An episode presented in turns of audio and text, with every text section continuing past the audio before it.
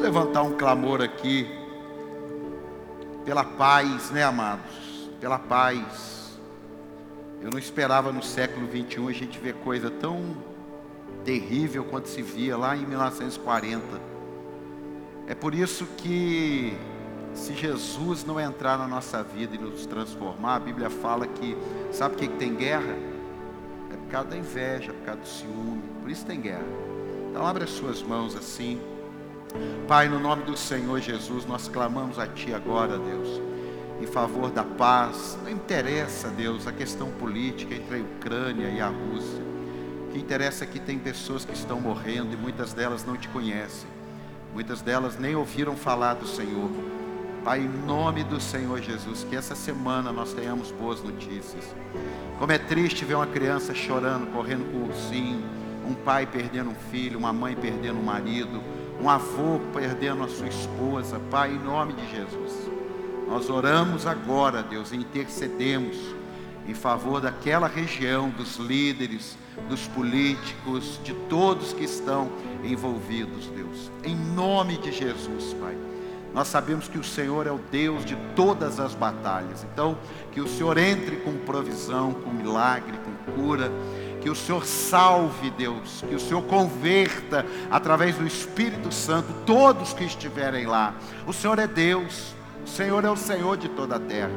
E nós oramos e cremos, Pai, que basta uma palavra do Senhor para que todo o mal saia e para que o bem seja estabelecido no nome de Jesus. E só quem crê, diga amém. E dá um aplauso a Jesus. Obrigado, Deus. Pode se sentar. Bom dia a todos. Na paz do Senhor Jesus. Amém. Louvor maravilhoso. Ai, como eu sofria com louvor. Oh, meu Pai. Falava, meu Deus, será que um dia Deus nos abençoou? Isso é bom, ajuda a gente até a pregar, sabia?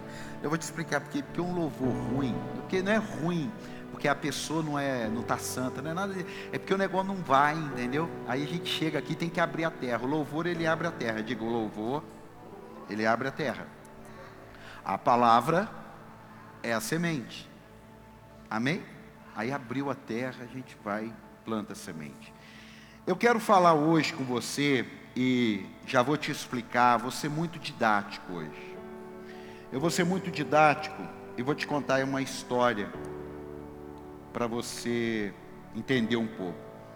Em 2019, no final de 2019, antes da pandemia, nós começamos a, a escrever algumas coisas em relação ao ministério, por causa do nome para sempre. Então, em 2019, quando nós mudamos o nome de Igreja Evangélica Palavra Eterna para é, Igreja para Sempre, eu entendi que tinha algumas coisas, algumas pontas que elas estavam soltas, algumas coisas elas, elas, elas não estavam claras. E quando você não tem clareza de algumas coisas, pessoas erradas chegam do seu lado e você acredita que aquilo ali é de Deus. Porque como você não tem alguma coisa clara, você não tem um perfil estabelecido, então você acaba se perdendo. Você tem que ter muito cuidado, você que vai entrar numa faculdade, você que de repente está pensando em montar um negócio, porque às vezes você não tem clareza daquilo e você está indo só com a parte boa do negócio. Todo negócio tem a parte boa e todo negócio tem a parte ruim. E às vezes nós focamos muito nas boas, né? E não está errado. E, e, e não damos nenhuma olhada na parte ruim. E isso daí acaba comprometendo o projeto. Então, em 2019, no meio do ano, a gente começou a escrever algumas coisas, e olha que eu escrevi sobre a questão de missão, valores e visão. Diga missão. Não, não, não é só a pastora, não, é todo mundo. Diga missão, visão e valores. Às vezes, ainda mais, às vezes não, ainda mais com tanta informação e, e dentro do povo cristão, a gente precisa trabalhar mais a questão, ainda mais hoje que é ceia, né? É examine-se, pois o homem a si mesmo. Eu não estou aqui para examinar você, eu não estou para colocar algum obreiro para cuidar de você, isso não existe. Eu não estou aqui para passar o, a ceia e falar assim, não, você não, você sim. Não, você não, você sim. Não, é examine-se, pois o homem a si mesmo. E isso tudo tem a ver com caráter. Isso tudo tem a ver com caráter. Uma pessoa sem Jesus, é normal ela ter no entendimento dela o que os olhos não veem, o coração não sente. É normal. É normal, é normal. Por quê? Porque ela não tem o entendimento que os olhos de Deus estão ali.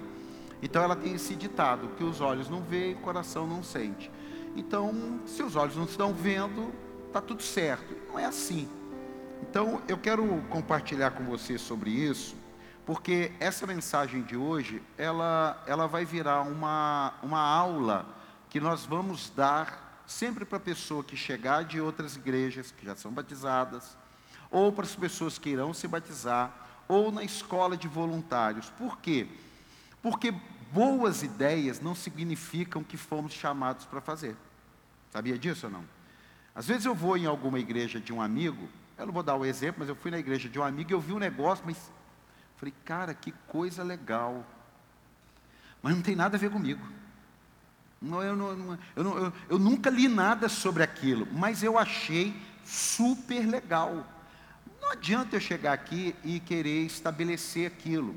A mesma coisa, você vai na casa de alguém, você vê lá um quadro legal, aí você fala assim, poxa, eu queria um quadro daquele. Você vai lá e compra o quadro. Aí você vai e coloca na sua parede. Aí você olha assim, você fala assim, pô, mas não tem nada a ver com a cor, não tem nada a ver com os móveis, não tem nada a ver comigo. Aquele quadro estava legal lá na casa que você viu. Você está tá entendendo aqui ou não? Então, eu, eu, eu quero passar isso para você, ainda mais nesses dois anos, que muitas coisas se perderam. Pessoas se perderam, valores se perderam, princípios se perderam, o amor se perdeu. Então há uma necessidade de nós estarmos preparados para qualquer tipo de, de desvio ou, ou de entretenimento que nos roube o foco. Quantas pessoas perderam o foco de cultuar? Está ali no celularzinho dele, a hora que der ele assiste o culto, glória a Deus por isso, mas ele perdeu a identidade dele de congregar, perdeu a identidade dele de dizimar, perdeu a identidade dele de ofertar, perdeu a identidade dele de ajudar nas crianças, perdeu a identidade até de trazer as crianças. Então você, ah, para mim está difícil porque eu estou com criança. Oh, mas tem trabalho com crianças lá. Ah, mas é complicado porque tem que não sei o quê. É porque as pessoas perderam isso daí. Então, coloca para mim 2 Coríntios 4:1. 2 Coríntios 4:1. E outra coisa, aqui é, é proibido não dar glória a Deus. Aqui é proibido não dar glória a Deus. Glória a Deus.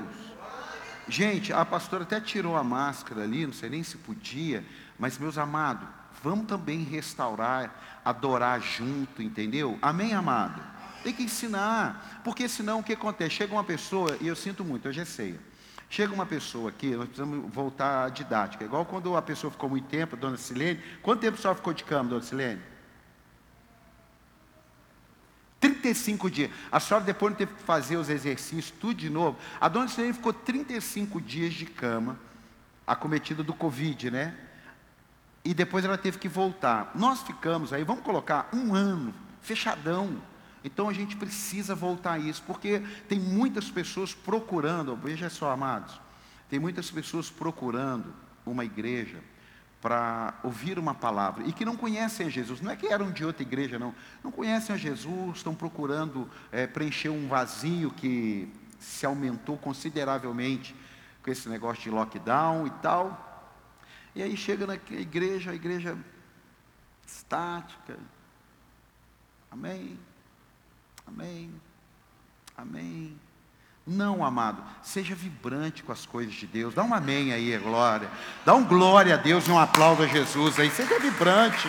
As coisas de Deus tem que ser animado, irmão. Gente desanimada atrapalha o outro. Liga para uma pessoa e fala assim: Ô oh, querido, você viu que sol lindo? Depois do culto, vamos, vamos numa piscina. Ah, que hora? Onde que é? Acabou você. Fala assim, ó, quer saber, eu vou, vou, vou tomar um remédio para dormir até segunda-feira. Deixa, ou não.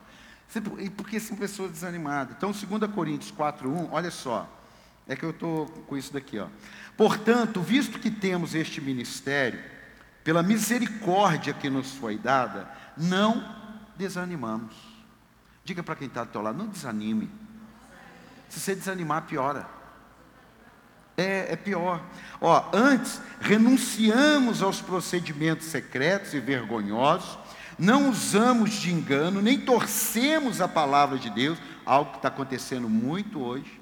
Então eu tenho um desvio, eu, eu distorço a palavra para me avalizar. Ok? Então tem que ter cuidado com isso daí. Por isso que a gente vai falar sobre visão, missão e valores.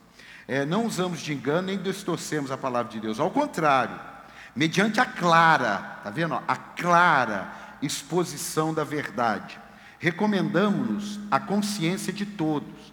Por isso que não é um evangelho que não fale a verdade que vai mudar a vida da pessoa. Não é um evangelho que não fale a verdade que não vai ofendê-la. É claro, a gente entende. É, eu falei um dia aí lá, lá em Cruzeiro, serve. Até algumas pessoas ficaram meio escandalizadas. Mas a gente precisa ter clareza em algumas coisas. Uma pessoa que é um voluntário na igreja, uma pessoa que canta, uma pessoa que ajuda no ministério, um voluntário, seja líder, pastor, auxiliar, um voluntário.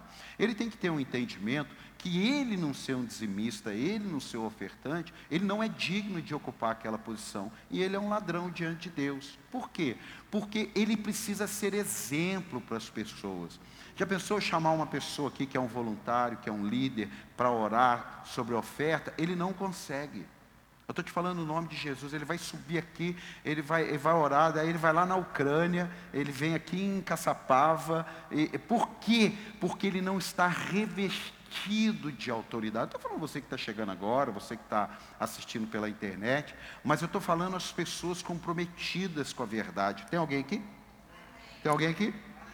Então isso aí é muito sério. As pessoas falam, uau, que isso? Não, não, a gente precisa trazer algumas verdades. As pessoas estão pregando o evangelho, não são dizimistas, não são ofertantes, ou não são fiéis. Não, isso aí é para as pessoas que estão chegando, né, que estão tá aprendendo o Evangelho, vai ser batizado no Espírito Santo. Algumas começam a entregar seu dízimo, sua oferta, fazer até coisas sem nem ter fé.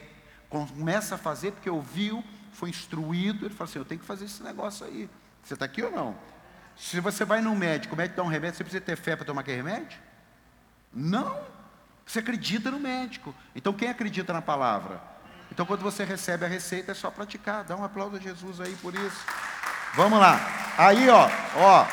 Mas se o nosso evangelho está encoberto, os que estão perecendo é que está encoberto.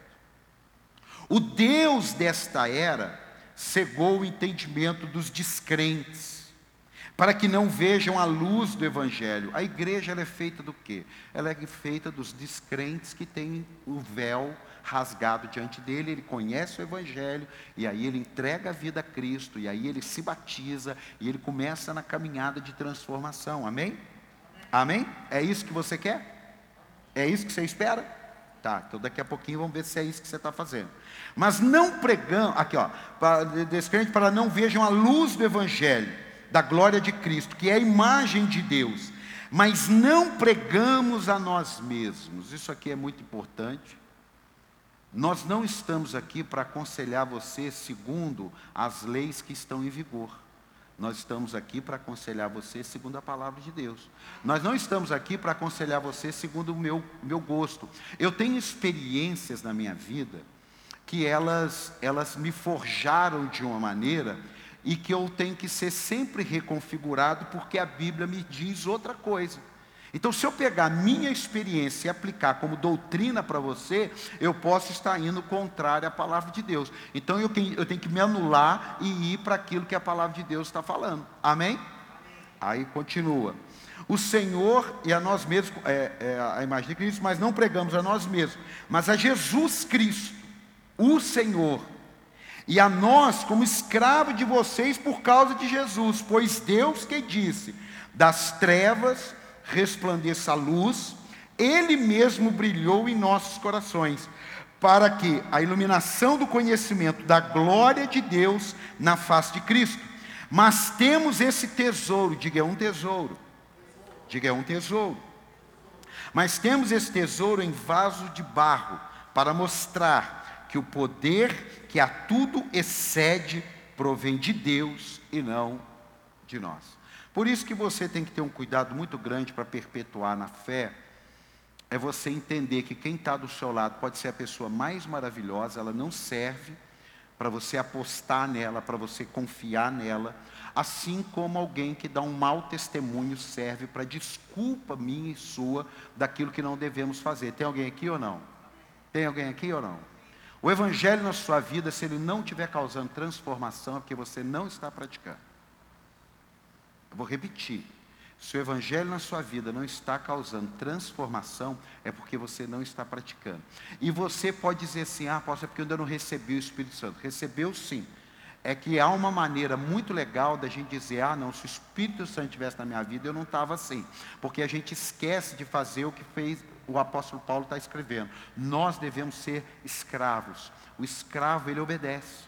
Você começa a obedecer pela fé. Você começa a obedecer por aquilo que deve ser feito. Você começa a obedecer sem entender. É como um filho. O filho, quando ele é educado pelo pai, ele não entende muitas vezes, mas ele tem que obedecer. Com o passar do tempo, ele amadurece e ele vê que aquilo ali foi saúde para a vida dele. Tem alguém aqui? Então, eu quero falar hoje sobre esse tema, coloquei esse texto para base, para que a gente tente se localizar no ministério. Se nós não nos localizarmos no ministério, nós vamos ficar errante aqui, a coisa não vai, porque você não faz a sua parte, Deus faz a dele, aí eu não faço a minha, e a gente fica esperando que alguma coisa aconteça assim, ó, não vai. Não vai. Se você não estiver queimando por Jesus, se você não tem a paixão por Jesus, se você não fala como aquele do Gadareno, volta para os seus e fala o que Deus fez na sua vida, você vai ser aquele crente 3S, que é o sentado, salvo e satisfeito. Esses aí, eles vão existir, mas eu não gostaria de ser, e não fui, e eu não gostaria que você fosse. Que você fosse sim aquele que, peraí, Deus não me salvou à toa. Deus não escreveu meu nome no livro da, da vida para eu vir aqui cumprir com o meu rito duas horas e você esteja muito satisfeito com isso, pastor. Eu estou satisfeito com a sua vinda aqui. Agora, a minha pergunta é: Jesus está satisfeito com a sua vida? Porque meus filhos, por exemplo, eu os amo. Mas eu posso estar insatisfeito com a vida que eles escolherem levar. Sim ou não? Sim ou não? Vocês são pais, Rodrigo. Se você ama seu filho, ótimo, está tudo certo, está é tudo lindo. Mas a vida deles pode te dar prazer ou pode te dar dor. Sim ou não? Sim ou não? Então assim é a vida com Deus. Tem muitos filhos que eles estão na igreja, eles comem, eles colocam em prática aquilo que eles aprendem, mas a vida deles, ao olhar de Cristo, não ao olhar religioso, 2 Timóteo 3,17. Coloca para mim. Ó, para que o homem de Deus seja apto e plenamente preparado para toda boa obra. Toda boa obra. Não traz isso só para o ministério, não. Está falando toda boa obra. Seu trabalho é uma boa obra, sua, sua, empresa é uma boa obra, o que você estiver fazendo é uma boa obra. Então a visão de Deus para nós é uma visão de empoderamento. Eu escrevi aqui, que está ali no quadro, é aqui, ó, é aquilo que nos guia, é, é, crescer de maneira saudável na vida pessoal e espiritual, não é só na vida espiritual. Não, mas não adianta você, você só crescer, você está tá errado. Deus quer que você cresça também na sua vida pessoal. Não interessa como você chegou hoje, mas depois de um ano você tem que estar tá melhor, amém? Depois de três anos você tem que estar tá melhor, amém? E depois de cinco anos você tem que estar tá melhor, amém? Agora, como pode andar com Deus e não ter sua vida mudada? Como pode? Se até uma pessoa que andar com nego ruim vai ficar com a vida ruim do outro lado, como a gente andando com Deus não vai ter uma vida melhor a cada época? É impossível. É impossível. Tem alguém para dar um amém aqui ou não? Ó, formar pessoas com caráter cristão, caráter. Hoje está se perdendo, está.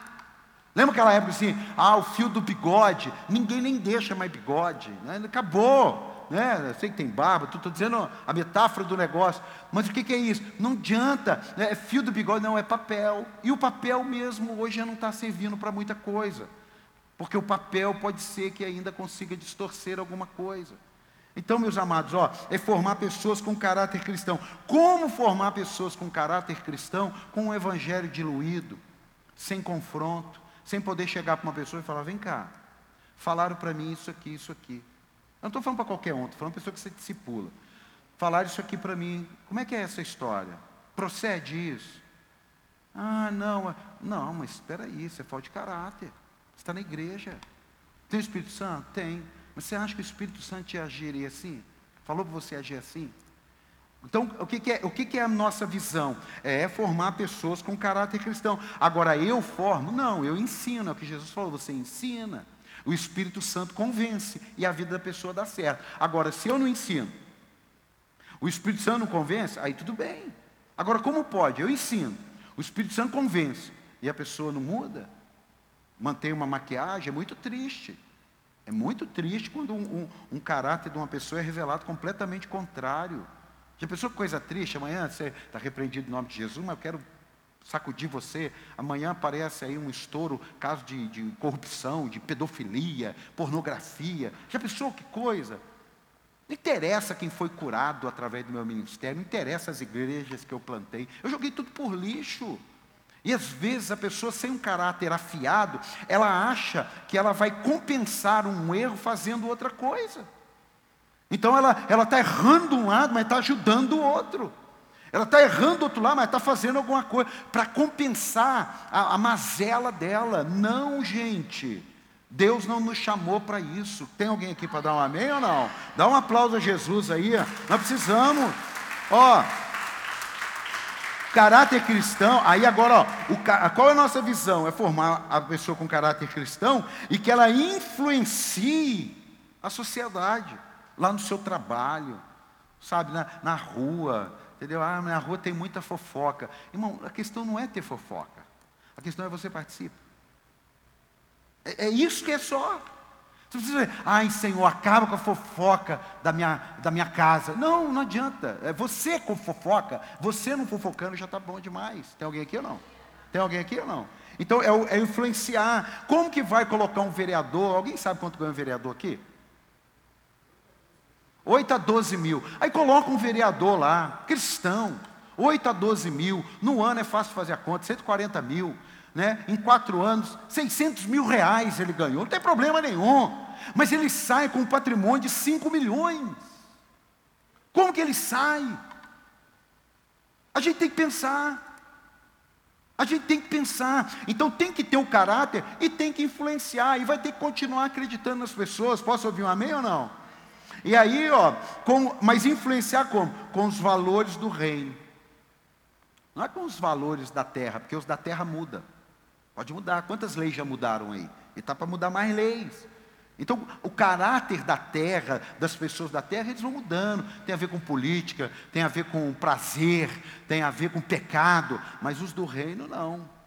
E em cima dessa visão tem o que? A continuidade da nossa missão. Ainda tem que plantar igrejas, tem que investir nas pessoas.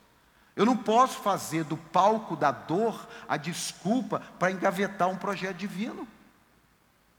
Faz sentido ou não? Eu não posso, tem que continuar, ué. Porque senão nós vamos ser pessoas que estão na igreja, e a hora tá, tem um videozinho rodando aí, de tocou a trombeta e as pessoas na igreja, uma parte das pessoas ficaram. O certo seria que quem está em Cristo, é claro, ela pode não estar ali na igreja naquele dia, eu acho que nem vai ser essa a questão é, vai voltar na hora de culto. Não, porque no Japão pode estar dormindo e aqui está acordado, então não é essa. Mas a questão é, por que, que Jesus falou que muitos são, são chamados e poucos são escolhidos? Por que, que Jesus contou uma parábola que dois estarão numa cama e um será tomado? Quem falou isso foi Jesus.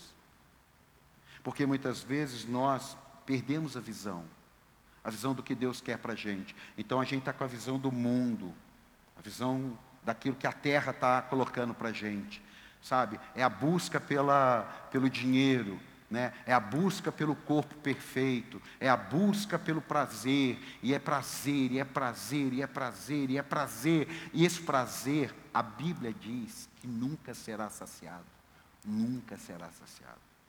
Nunca. Quanto mais for liberado, mais liberado vai ter que ser, porque é como droga. O prazer é como a droga na vida do homem. O pecado é como a droga, ele, ele, ele, se embriaga no pecado, ele não consegue sair mais. Isso é muito sério. E aí, olha, sobre a visão, nós temos que ter esse entendimento sobre ser plenamente preparado para toda boa obra. Às vezes tem coisas que não deu certo porque não foram preparados. Eu acho que algumas pessoas não deram certo porque não foram bem preparadas. Tem muitos filhos que não deram certo porque talvez não foram bem preparados. Não tem a ver só com escolha. Não tem. Por isso que a Bíblia fala o quê? Aquele que começou a boa obra há de completar. Mas eu tenho que permanecer. Como é que ele vai completar a obra se eu for embora? Faz sentido ou não? Esse é o nosso projeto. Essa é a nossa missão. Você sair daqui e falar, rapaz, tem uns dois anos que eu estou na igreja. Eu nunca cheguei com um amigo na igreja. Eu nunca chamei ninguém. E olha que eu já fui na festa dos amigos. Eles já me levaram para os lugares dele. Eu não levo ele para os lugares meus. Já parou para pensar nisso? Já parou para pensar? Quem é que vai fazer isso? Anjo Gabriel?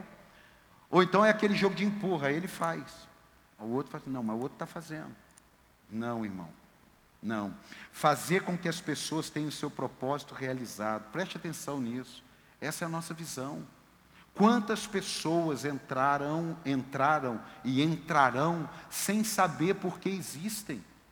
E é uma palavra, é uma revelação, é uma oração, é um sonho que a pessoa tem.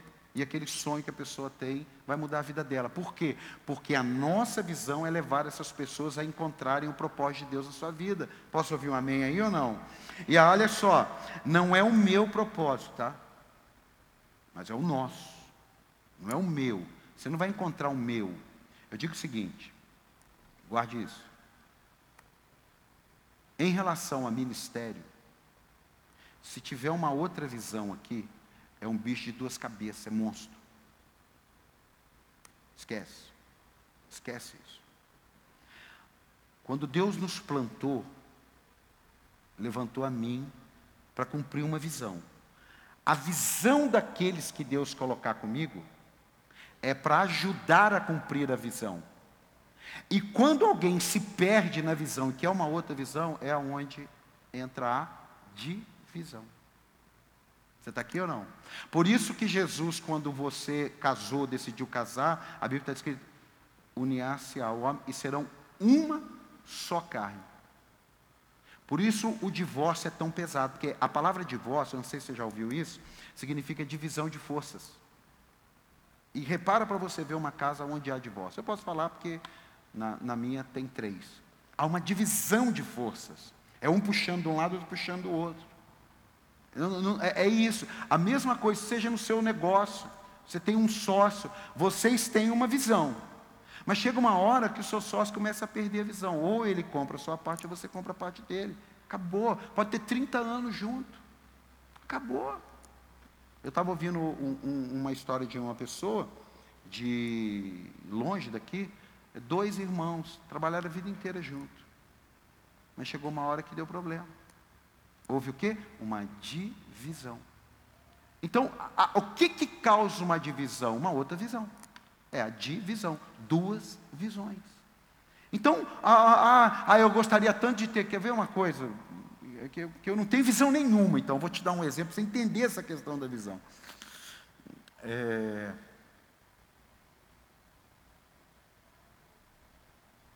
uma coisa boba. Coisa boba. Eu não tenho visão nenhuma, nenhuma, nenhuma, nenhuma, nenhuma. Não consigo. Eu abro o olho assim, para mim é um breu. Você precisa entender o que é visão. Vou lá, alugar um lugar e fazer uma clínica de recuperação. Eu não tenho visão nenhuma para isso. eu não consigo enxergar isso daí. Mas o que, é que eu consigo? Eu consigo enxergar que aquilo é necessário. E eu consigo enxergar que, de repente, a gente pode ajudar aquilo lá. Você está entendendo ou não? Porque aquilo lá faz parte daqueles três pilares ali. Vai mudar pessoas, vai transformar pessoas, vai empoderar pessoas. Mas eu, ai, meu sonho é ter uma casa de recuperação. Não é. Aí chega um irmão e fala assim: apóstolo, nós temos que ter uma casa de recuperação. Fala, poxa, irmão, eu não, A gente até ajuda uma lá, mas não tem visão para isso não. Ai, não, eu estou procurando uma igreja que tenha uma visão dessa. Então, essa não é, eu posso te responder já. Não, não é. Não é. Não é. Falar que eu tenho uma visão, uma coisa importante, que está começando, uma visão sobre uma escola. Não, nunca tive visão. Pastor Jó tem escola, já conversei, nunca tive visão. Mas nos últimos dois, três anos, eu comecei a ver a importância de um estudo aonde a raiz é cristã. Fala vai ter uma escola amanhã? Não. Mas ela eu já não sei se eu não teria semana que vem. Por quê? Por causa do princípio daqueles três pilares. Vocês estão entendendo isso ou não? E eu e você precisamos entender isso. Porque senão você entra aqui, qual igreja que você vai? Ah, eu vou lá. Por enquanto eu estou lá. Se você tem esse sentimento de que por enquanto você está aqui, hoje você vai ter que se resolver, porque você não vai conseguir viver plenamente. Você vai ficar sempre, ah, ah vai ter um trabalho de mulheres. Ah, não sei se eu vou. Ah, vai ter um trabalho de jovem. É, mas por enquanto não. Você vai ficar sempre assim. Por quê? Porque você não está engajado naquilo. Então, ó, ver que cada um teve a sua vida transformada. Essa é a nossa visão. Eu vivo de testemunho. Como é bom as pessoas chegarem e falar, apóstolo, eu não acredito. Lembra aquele dia que o senhor falou aquele negócio, aquele dia que o senhor pregou, aquela canção, aquele culto? Aquilo lá mudou minha vida. Pô, isso aí é, é, a missão que a gente tem, é a visão que tem. O que, que é isso? É parte do resultado da missão que a gente está cumprindo. Por isso que eu disse, hoje é bem didático, sim, porque nós precisamos dar uma parada e rever nossa vida cristã, senão nós vamos ficar aqui patinando, irmão. Vai ficar aqui assim, ó. Deus coloca um exército aqui. Esse exército, na hora que vai embora, joga a arma tudo no canto e vai embora para casa. Chega lá, o que acontece? Vive igual os outros que estão do lado, não tem mudança nenhuma. Aí, como vai fazer? Ah, não estou cansado, vou dar um solzão. Por quê? Porque a pessoa não entendeu. Posso ouvir um amém ou não? Nós não vamos realizar a missão com soldados fingindo de morto. Não vamos. Não vamos. Ah, cadê o negócio das crianças? Ah, hoje não veio ninguém não. O pessoal foi tudo para a praia. Como é que vai ser? Ah, cadê o pessoal da recepção? Ah, o pessoal da recepção ontem foram numa festa, não vai vir hoje não. Mas como é que pode isso? Cadê o café? Não, a senhora do café falou que está com o neto lá. Gente, nós temos uma missão, eu sinto muito. Deixa as pessoas que querem ser servidas, amém. Mas aqueles que estão servindo precisam cumprir com a sua missão. Ah, dá um aplauso a Jesus aí, pelo amor de Deus. Não, não adianta. A gente vai ficar chovendo molhado, como diz minha falecida avó. Entendeu? Por que a transformação? Porque aquele que rouba não rouba mais, aquele que mentir não mente mais. E como nós vamos viver isso? Novo nascimento. Quem nasceu de novo? Eu nasci de novo. Eu nasci de novo. Ó, num estalar de segundo. Quem vai morar no céu fica de pé agora. Tem gente que. Hum, não sei. Será? Será que tem um meio céu? Pronto. Gente, a gente precisa ter mais convicção, pode sentar. A gente precisa ter mais convicção nas coisas de Deus. Você, será que eu vou morar no céu? Acho que eu vou. É, não sei, não, do jeito que eu estou, acho que não, vou ficar sentado. Não vai. É o novo nascimento. Como é o novo nascimento? É uma entrega total a Cristo. Total. Não tem parcial.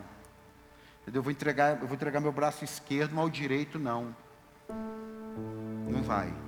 E para fechar aqui, sobre os valores sobre os valores. A gente vai ouvir mais sobre isso. Mas aqui é só para você entender valores. Meu Deus. Não existe uma propaganda melhor do que a da Mastercard.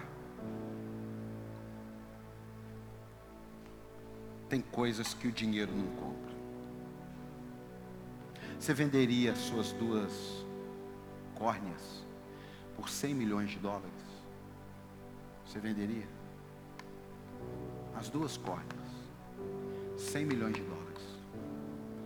Antes de você entrar para a cirurgia, você tem 100 milhões de dólares. Ninguém venderia. Eu acho que um mendigo na rua não venderia. Porque o mendigo na rua quer ser, quer ver. É o ceguinho Jericó. Quero ver, quero ver, não quero 100 milhões não. Eu quero ver Jesus. O que, que o senhor quer? Quer dinheiro? Não, não, quero ver. São valores. Não é preço. Não é preço. Você, Alexandre, você tem uma moto lá, 11 anos. Não anda na moto. Não anda. A moto dele deve valer, pelo que eu entendo, 40 mil.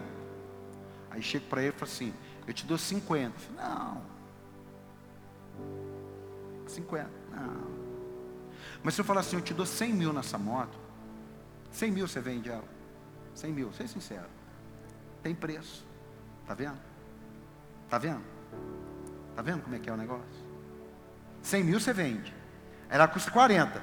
Aí, não, não, eu quero essa moto o resto da minha vida aqui guardadinha aqui. Ah, é? Eu dou 50. Não, não. 100 mil. 100 mil você viu que já ficou balançado. Ele já perdeu o amor já. Ele já vai olhar hoje na hora do almoço e falar assim, é, mas 70 eu acho que eu já mando embora. Por quê? Porque tem preço. Tem preço. Você vende sua casa? Vende sua casa? Ah, vende, tem preço. Mas você vende sua esposa? Não, não, para, eu perguntei errado. Volta aqui. É porque, não. Valores é isso. Você vai, o cara me apresenta, vamos pegar ele aqui que ele aguenta. O cara me apresenta um negócio e fala assim: ó, você vai ganhar 50 milhões de reais. Eu só preciso que você faça seu cunhado fazer um negócio desse daqui. Cunhado vai se ferrar. Mas você vai ganhar 50 milhões de dólares.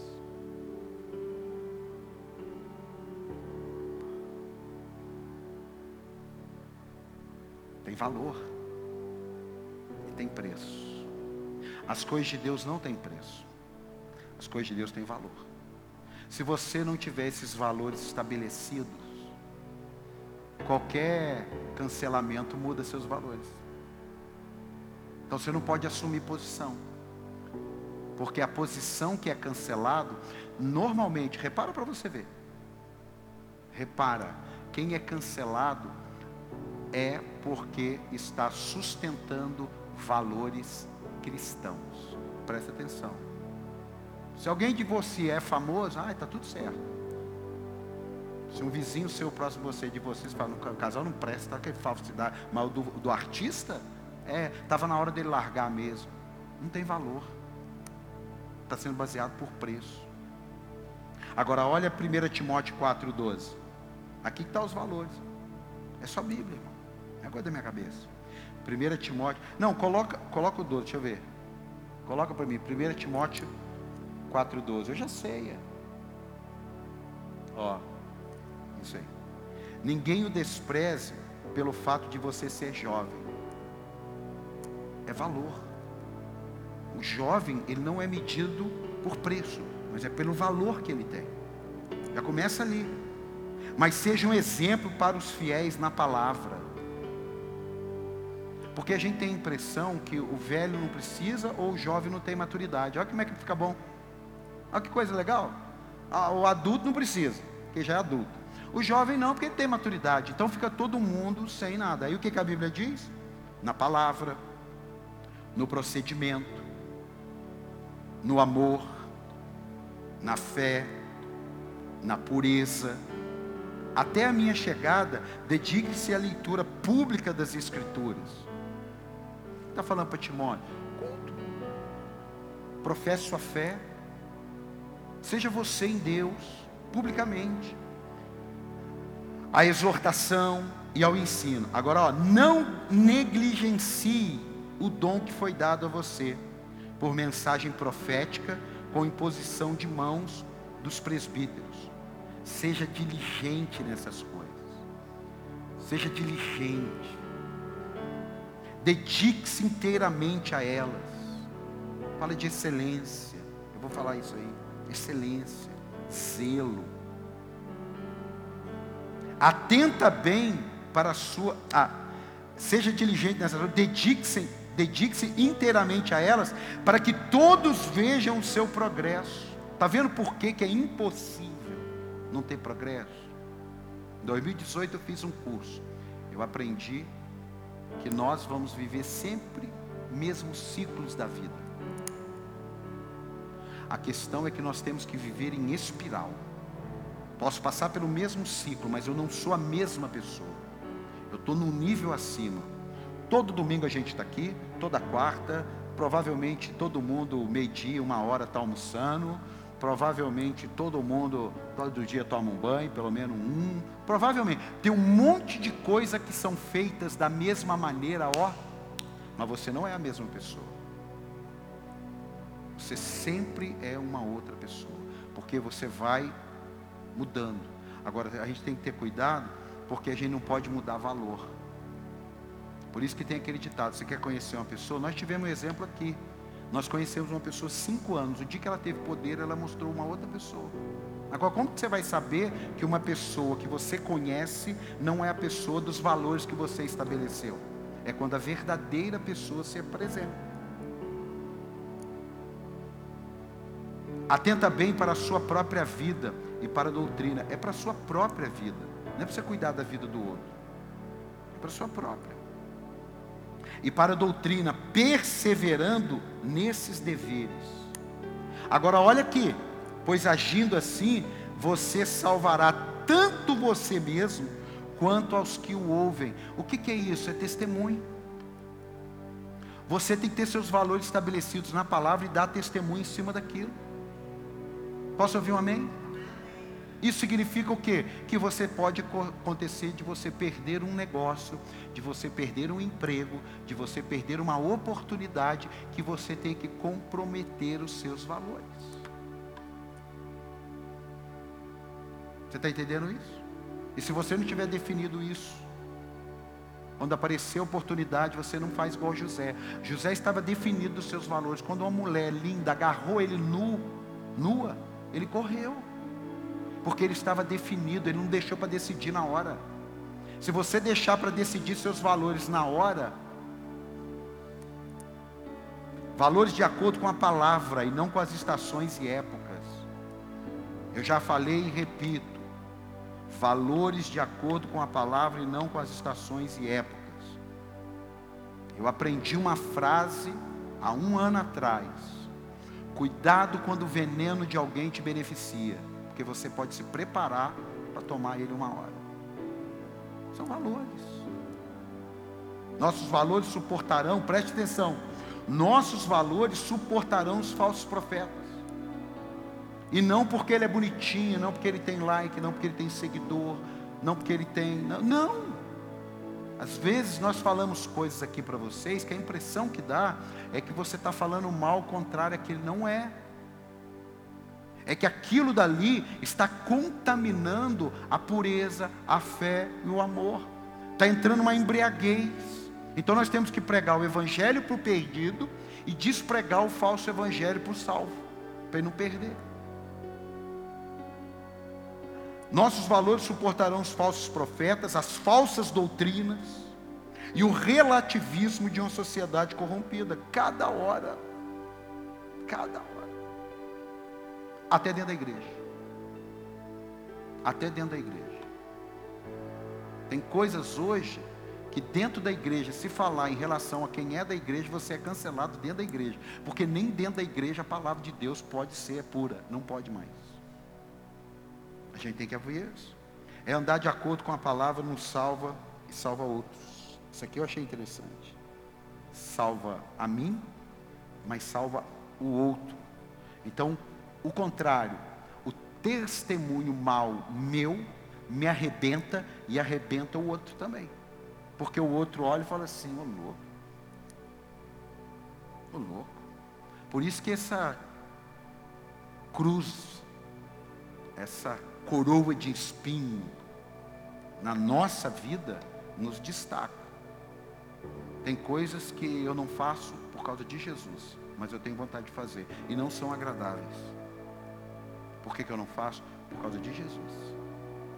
Que isso? É, ué, é claro, é por causa de Jesus. Se Jesus não tivesse, estava arroscado. É por causa de Jesus.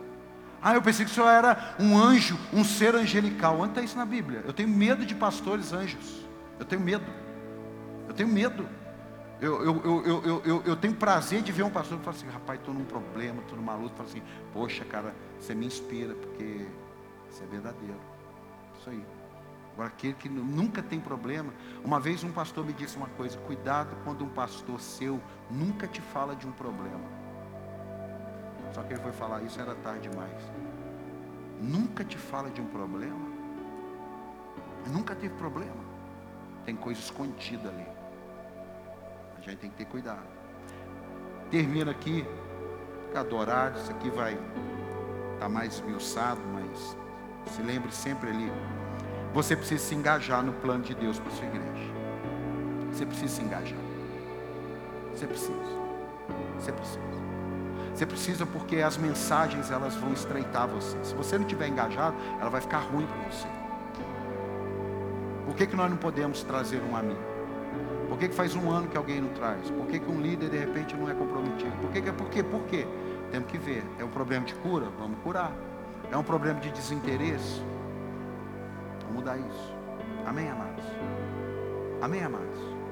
Não tem jeito. Deus não nos chamou, estou pregando aqui desde uma hora que eu estou pregando. Deus nos chamou para uma missão, tudo converge para ela.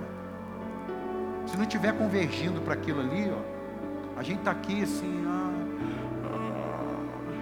ah, aí a vida não muda, é ruína, miséria, é sempre. Por quê? Então, ó, você precisa se engajar no plano de Deus para a sua igreja. Se Deus é o Senhor de sua vida, existe uma chamada para você. Fala para quem está do seu lado, você não é a coadjuvante aqui. Ó, Mateus 7,18 diz assim: a árvore boa não pode dar fruto ruim, nem a árvore ruim pode dar frutos bons. Toda árvore que não produz bons frutos é cortada e lançada no fogo. Assim, pelos seus frutos vocês o reconhecerão. Nem todo aquele que me diz Senhor, Senhor, entrará no reino dos céus, mas apenas aquele que faz a vontade de meu Pai que está nos céus. Eu quero cumprir com a vontade de Deus, custe o que custar. Nem sempre é fácil, mas em todo tempo é possível. Diga, nem sempre é fácil, mas em todo tempo é possível. É isso que é o segredo. Nem sempre é fácil, mas em todo tempo é, é possível. Pare de buscar uma igreja que você congregue. Comece a fazer parte. É melhor para você, é melhor para mim. Eu vi um pastor que ele foi transferido para uma igreja e ele ficou lá seis meses. Seis meses. E pediu para sair. O pastor pediu para sair. Roda de pastor é, é fogo, se eu ficar da história. Falei assim, não, porque o povo não gostou de mim e eu não gostei do povo. Seis meses. Então nós temos que ter cuidado para a gente não estar tá nadando contra a maré. Tem alguém aqui ou não? Ter cuidado. O lugar que te alimenta, o lugar que te empodera, o lugar que te faz crescer, o lugar que está te levando para mais perto de Cristo, faça parte. Agora aqui espreme um pouco e a gente caminha para fechar. Não é por causa de tudo que falei que você vai esperar a perfeição. Porque nós temos essa mania. Nós temos essa mania. Meu amado, eu ouvi isso de um grande pastor. Se você conviver comigo um mês, e eu conviver com você um mês, vão acontecer duas coisas. Eu vou descobrir defeitos que eu não tenho em você, e vou descobrir qualidades que eu não tenho em você. E a mesma coisa é o contrário. Então não é questão de esperar a perfeição, até por causa de 2 Coríntios 3,17. Coloca aí. 2 Coríntios 3,17.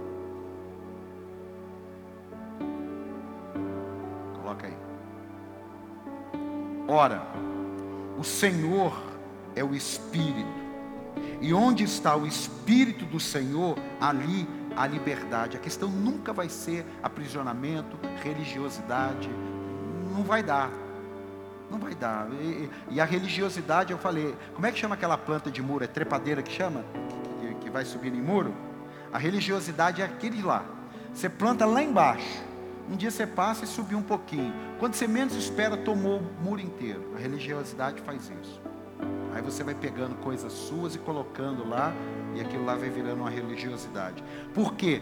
Porque aonde há o Espírito do Senhor, há liberdade. Eu faço aquilo que agrada a Deus, eu não faço o que não agrada a Deus, eu filtro aquilo que eu posso fazer, eu estou em paz com o que eu estou fazendo, eu estou alinhado com Deus, Deus está comigo nisso que eu estou fazendo. Porque se Deus não estiver com você em alguma coisa que você está fazendo, dá uma olhada.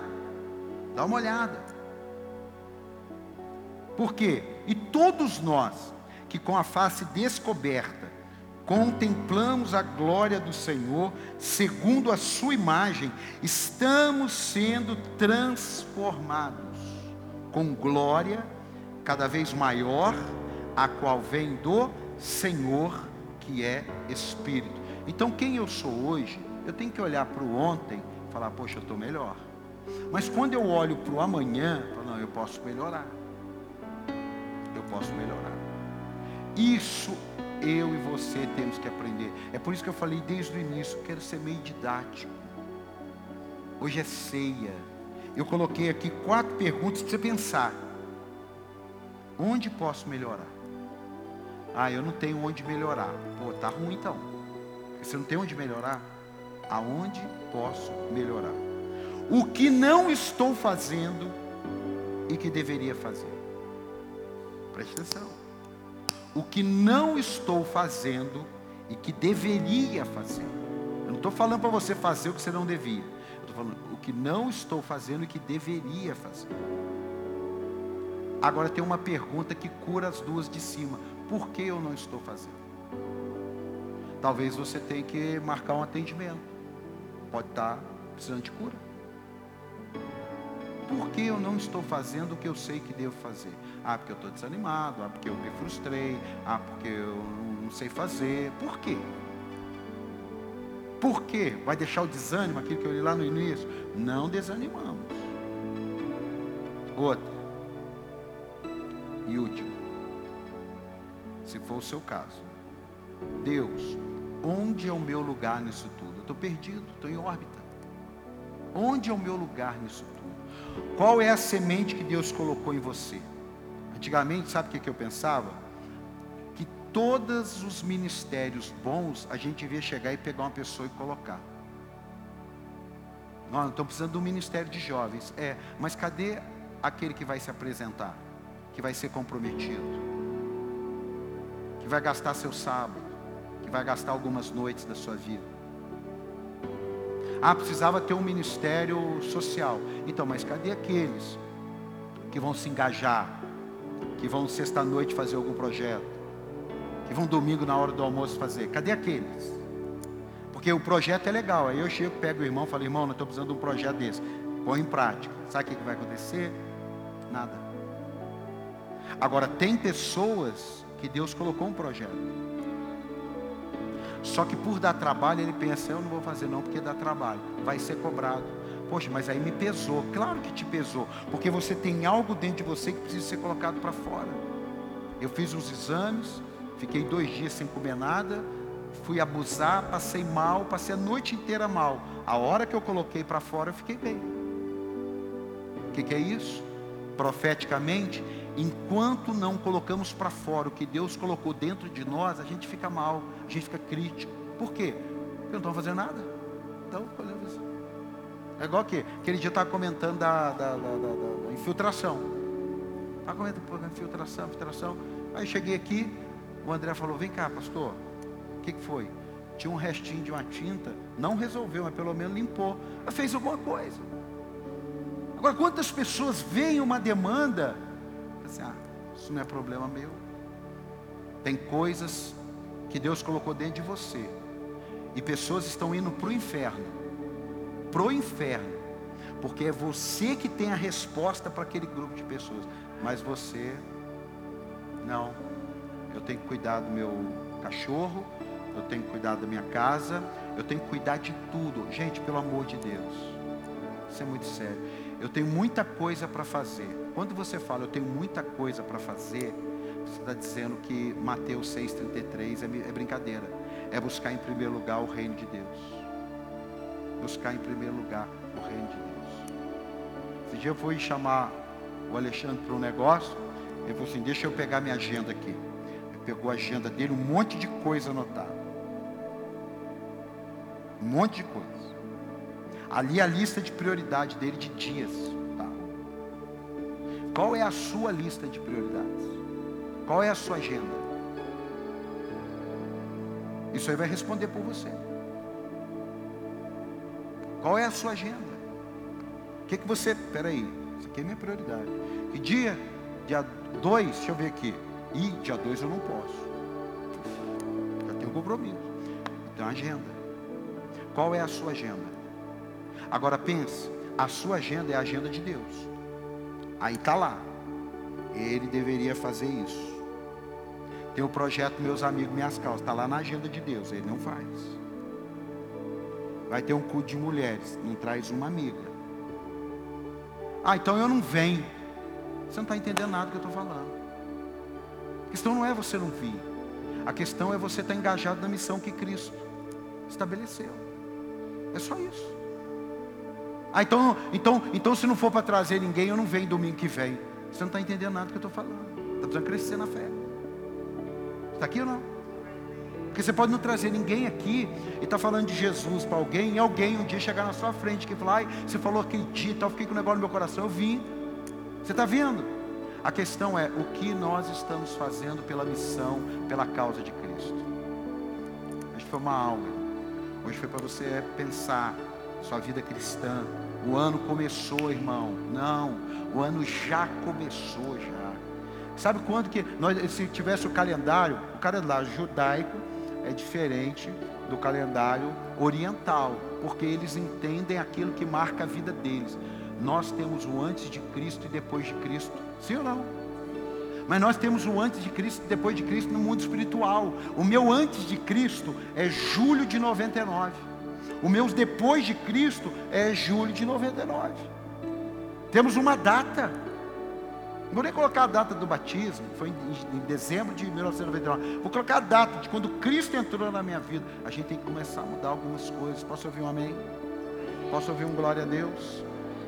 Dá um aplauso aí, vamos ficar de pé. Amado, escute. Como enviar um exército se não gastarmos tre tempo treinando ele? Quantas pessoas aqui, aqui, está na internet, não prestam atenção no horário? Não prestam. A placa lá está 10 horas, a placa lá está 19h30. Eu não estou falando aquele que não pode. Ei, é. Aquele que pega o ônibus e o ônibus. Não, eu estou falando aquele que 5, 10 minutos para ele não tem problema. Só que no emprego, 5 ou 10 minutos para ele dá correção. Eu falo para os meninos, a hora que está a placa lá é a hora que tem que começar aqui com luz ou sem luz, faz oração. Eu não começo o culto quando o povo chega. Há 15 anos eu tenho esse valor. Eu não conheço o culto 12 minutos atrasado. São valores. Porque eu tenho uma missão. Eu coloquei lá para as pessoas 10 horas. Cheguei aqui, a dona Silene estava aqui. Tinha três pessoas. Depois todo mundo chegou. Então, dona Silene, a senhora espera, porque a senhora não é importante. E nem Deus espera também, porque o importante é o povo chegar. Será que é isso que vai mudar a vida da gente? Não sei. Mas isso pode refletir em alguma coisa. Amém? Amém? Eu já sei, irmão. Hoje é uma noite assim para a gente se examinar. E eu já avisei, é didático. Nosso ministério precisa de pessoas comprometidas, empoderadas, mas não é porque eu quero, é porque o reino de Deus precisa disso. Você está entendendo ou não? O reino de Deus precisa de recursos? Sim. Precisa de oração? Sim. Precisa de pessoas. Amém ou não? Amém ou não? Se você está satisfeito em apenas vir no culto, você vai sair hoje incomodado, porque você não vai conseguir mais ser assim. Você vai estar tá com uma missão diferente hoje, porque você está aprendendo. Você está lendo a Bíblia. Amém, amado?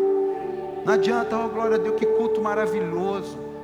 Não, hoje eu sei que se eu fosse dar um, uma palavra sobre o culto, eu sentado aí no seu lugar, é, hoje o culto foi diferente. Diferente para não falar chato.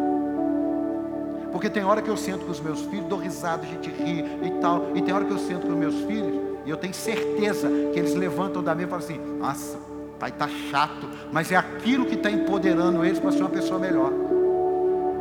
Você está entendendo ou não? Hoje aqui é para a gente sair e falar assim, não, peraí, tem gente morrendo na Ucrânia? Tem, mas tem gente morrendo do lado da gente aqui também. Você está entendendo ou não? Tem gente que precisa ir para a África para pregar o Evangelho? Tem, mas tem gente que precisa ir só aqui no bairro, Jardim Morumbi, pregar o Evangelho. Precisa ir lá na África. Está entendendo ou não? Está entendendo ou não? Tem os seus testemunhos com Deus. Tem os seus testemunhos com Deus. Abre as suas mãos, abre. Pai, no nome do Senhor Jesus, que cada um tenha recebido uma porção. O ano da reconstrução não é feito de conversas. O ano da reconstrução é feito de revelação, é feito de profecia, é feito de unção, é feito de um batismo, é feito de uma entrega, é feito de uma renúncia, é feito de um entendimento, é feito daquilo que só o Senhor pode nos dar. É uma visão clara. Que nós tenhamos uma visão clara a partir de hoje. Nós não somos daquele que o ano começa depois do carnaval. Não. Nós somos daquele que o ano começa a hora que nós entregamos a vida a Cristo. Todos os anos da nossa vida são renovados de dia a dia e de glória em glória. E que nessa manhã, meu Pai, essa palavra cause efeito a 30, 60, 100 por um, para a glória de Deus, no nome de Jesus. E se você crê, dá um aplauso a Ele, dá um glória a Deus. Vamos cantar uma canção linda.